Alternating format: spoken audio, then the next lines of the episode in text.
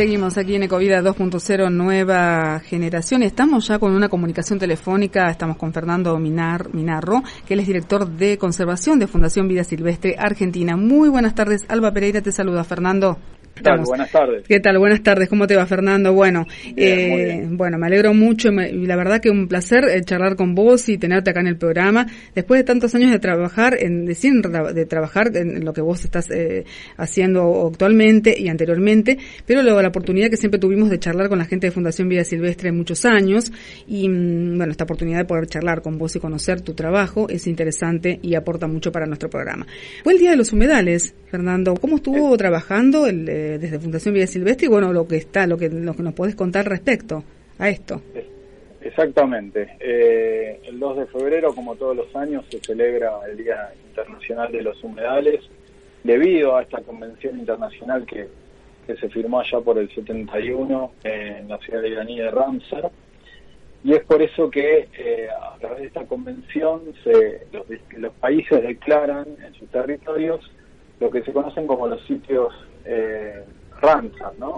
Los humedales de importancia internacional. En Argentina tenemos 23 eh, sitios Ramsar declarados. Pero bueno, más allá de, estos sitios que se postulan a nivel internacional, en realidad hay muchísimos más humedales en nuestro país. Se calcula que el 21% del territorio de la Argentina está cubierto por humedales y una diversidad eh, muy grande, ¿no? Eh, de distintos tipos de ambientes, machines, turberas, lagunas, pastizales inundables, bosques vinculados también con ambientes mm. húmedos, esteros, bañados, bueno, y hasta incluso también zonas costeras, eh, marinas, estuariales, eh, que es poco imaginado, ¿no? Eh, cuando uno habla de humedales, en general la gente piensa en el delta y piensa mm. en ese tipo de ecosistemas. Y desde el año pasado, bueno, ya hace muchos años que se viene reclamando sobre la necesidad de contar con una ley de humedales para la Argentina debido a la creciente, eh, creciente aumento de la degradación y la pérdida de estos ecosistemas, ¿no? Por, la, por diversas actividades humanas. Y bueno, como todos conocen, y, así se ha hecho muy público, el año pasado, con la problemática que se inició con esta época de sequía grande, eh, con las que, que se empezaron a presentar en la zona del Delta que, hizo que llegara el humo a la ciudad de Rosario. Eso mm. volvió a poner el tema eh, en la agenda eh, y nuevamente se eh, empezó a, hacer fuerza para que se comience a trabajar una vez más un proyecto de ley vinculado con, con este tema, ¿no? con, con la protección y la conservación de los humedales. Bien. Y bueno, acá ha habido muchas acciones durante, bueno, este año es el, los humedales y el agua, ¿no? El foco se pone la mirada ahí y cada año tiene su lema. Eso también es importante y poder trabajar.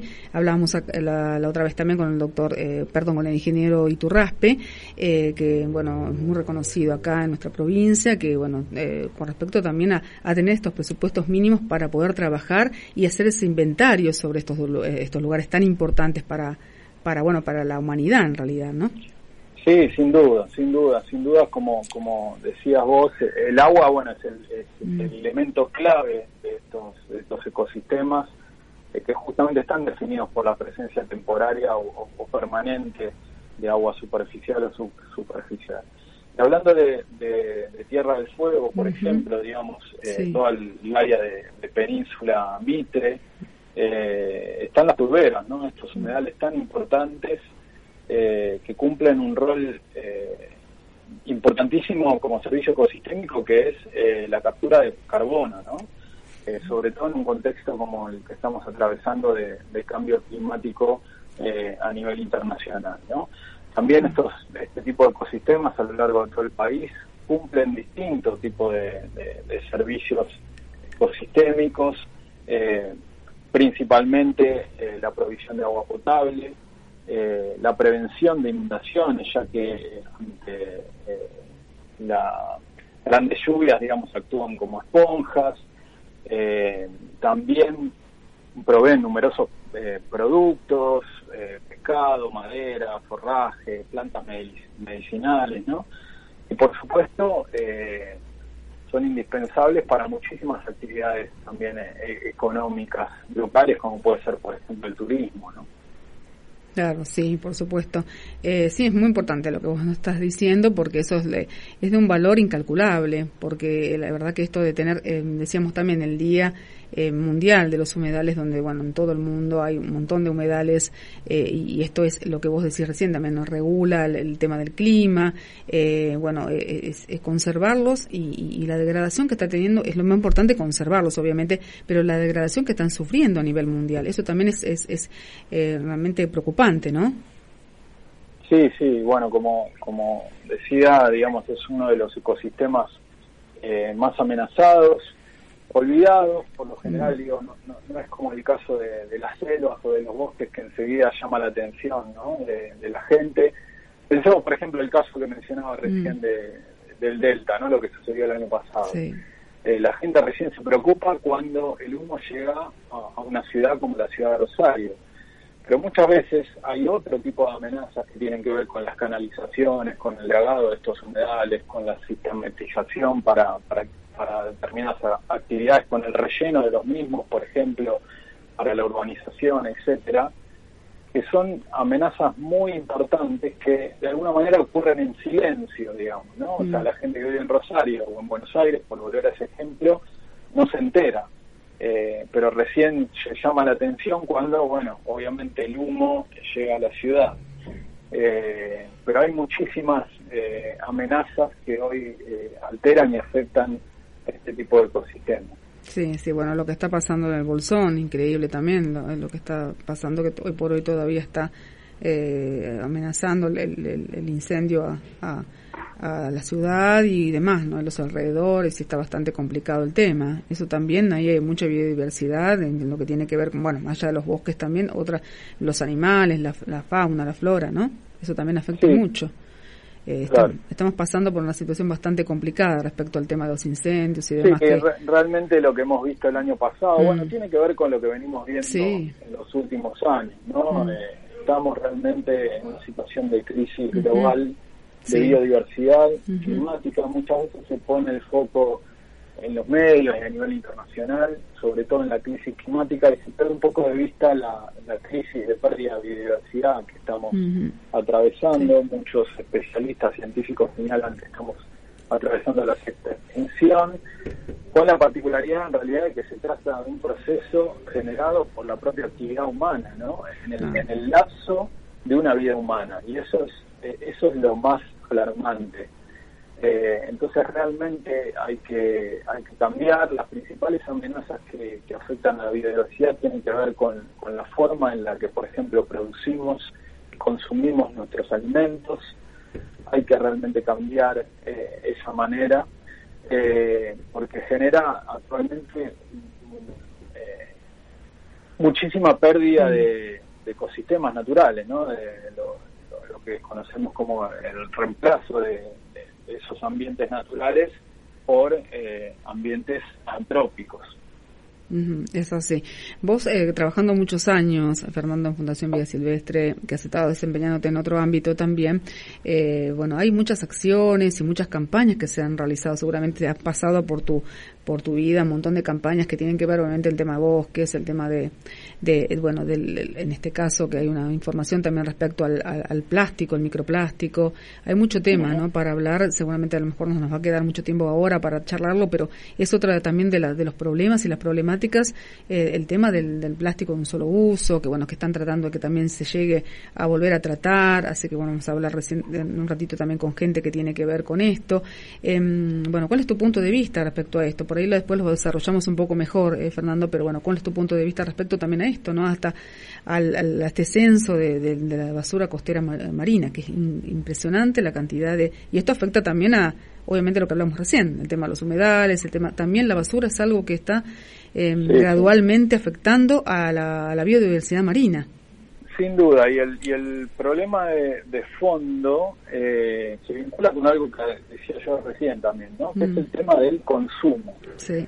El nivel de consumo desmedido que tenemos eh, los seres humanos, fundamentalmente en, las grandes metrópolis, ¿no? Eh, donde además con, con, el paso de los años también vamos perdiendo eh, la noción de eh, conciencia y de conectividad con la naturaleza, ¿no? Estamos de alguna forma como encerrados en estas grandes ciudades y perdemos perdemos de vista el contacto con la naturaleza. Bueno, y, y, entre los problemas que, que acarrea el consumo, eh, viene todo lo que todo el packaging ¿no? que, mm. tiene ese consumo de, cosas innecesarias terminan eh, resultando en basura eh, que muchas veces requiere de un esfuerzo muy grande para poder eh, reciclar y reutilizar. Y entonces toda esa basura y, fundamentalmente el plástico como como bien mencionabas vos recién termina impactando en ecosistemas y en, la fauna, fundamentalmente, eh, como, como es el mar, ¿no? Como, mm. como son las costas y el, mar argentino y, sus especies.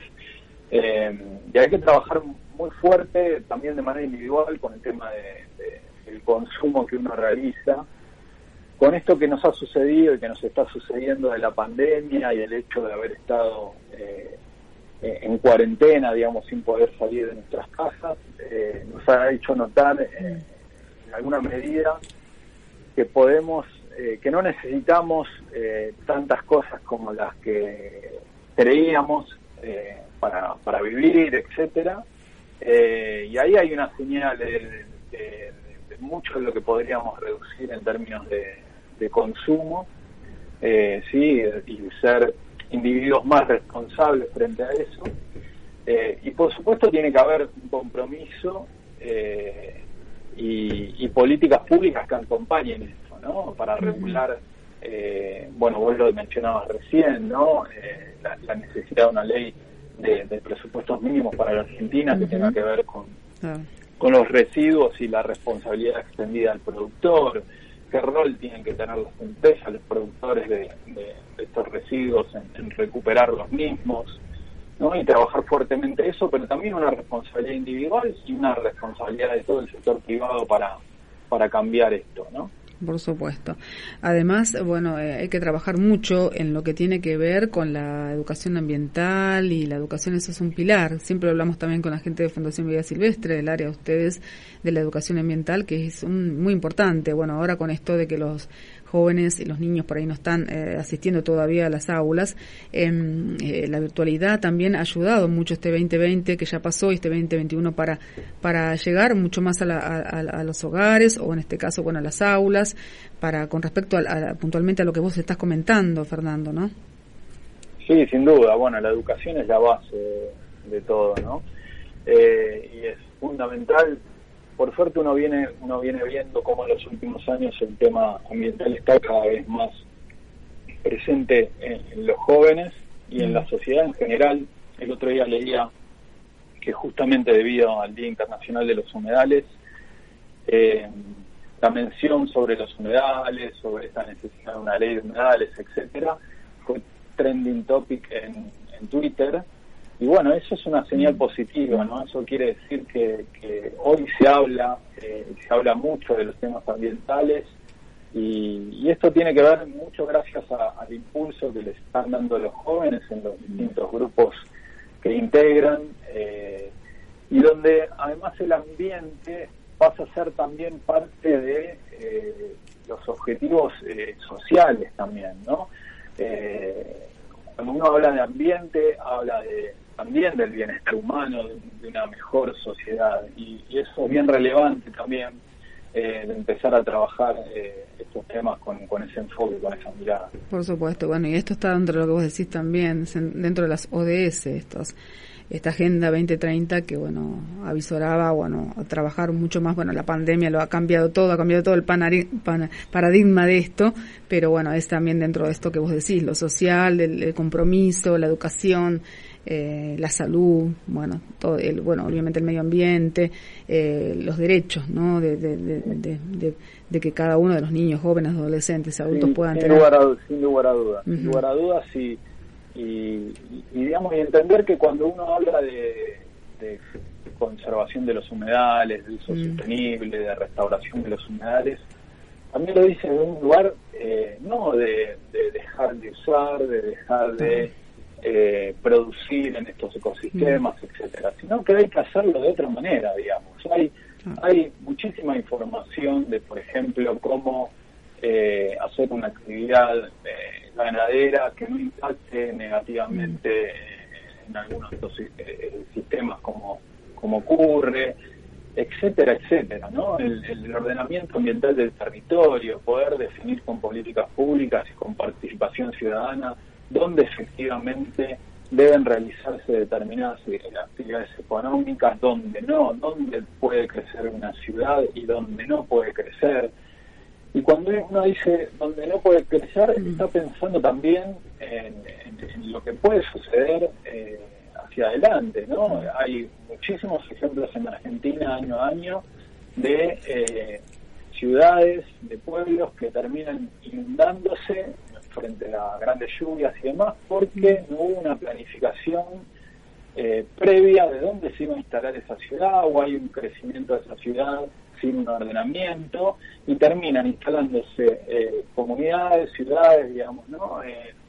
barrios, etcétera, en zonas bajas que naturalmente eran zonas de mm. humedales que eh, ayudaban a, canalizar, absorber y a eh, eh, escurrir ese exceso de agua de lluvia, ¿no? Y a veces por intereses económicos se rellenan esos mm. humedales y, es, y ese exceso de agua termina impactando también, como siempre lamentablemente ocurre, en aquellas comunidades de menos recursos, que son las que terminan por falta de opciones y problemas económicos, etcétera, ubicándose eh, en zonas que, terminan siendo impactadas por por malas políticas de, ordenamiento ambiental o por falta directamente de políticas de estos ordenamientos. Sí, sí, es verdad lo que decís Fernando. Bueno, voy a utilizar lo que uh, eh, hablaba siempre el periodista eh, ambientalista Sergio de Zábal, ¿no? Estos refugiados ambientales que después se tienen que trasladar a otros espacios, otros lugares, ¿no? Que se hablaba muchos años, de mucho tiempo ya que lo hablaba Sergio y que se hablaba de esos refugiados ambientales que iba a pasar y bueno, lo vemos por imágenes que las inundaciones y bueno, ustedes también con campañas que realizan y que que, que se ven, se visibiliza todo esto, eh, es la verdad que lamentable. En el mundo, no estamos hablando en general, ¿no? Que lamentablemente se está viendo, se está viendo esto y, y bueno, hay mucho, mucho por trabajar, Fernando. Así que bueno, yo te agradezco mucho la comunicación telefónica. Eh, la verdad que hemos reflexionado muchísimo sobre bastantes eh, temas que tienen que ver y la verdad que tienen que ver toda la pata principal los humedales, pero la verdad que todo tiene mucho que ver con esto y estaremos desarrollando seguramente puntualmente algunos otros temas también junto a vos. Si, si si, bueno, querés eh, obviamente seguir eh, con nosotros acá charlando un poco más también, en otra oportunidad, eh, abiertas las puertas, como siempre, la, de la gente de Fundación Vida Silvestre, que siempre bien predispuestos para con nosotros. No, por favor, muchísimas gracias a vos por difundir estos temas y a disposición para seguir conversando con vos y con la audiencia. Buenísimo, muchísimas gracias. Un saludo extensivo acá desde Ushuaia para toda la gente ahí de Fundación Vida Silvestre. Muchísimas gracias, Fernando. Hasta luego. hasta luego. Hasta luego.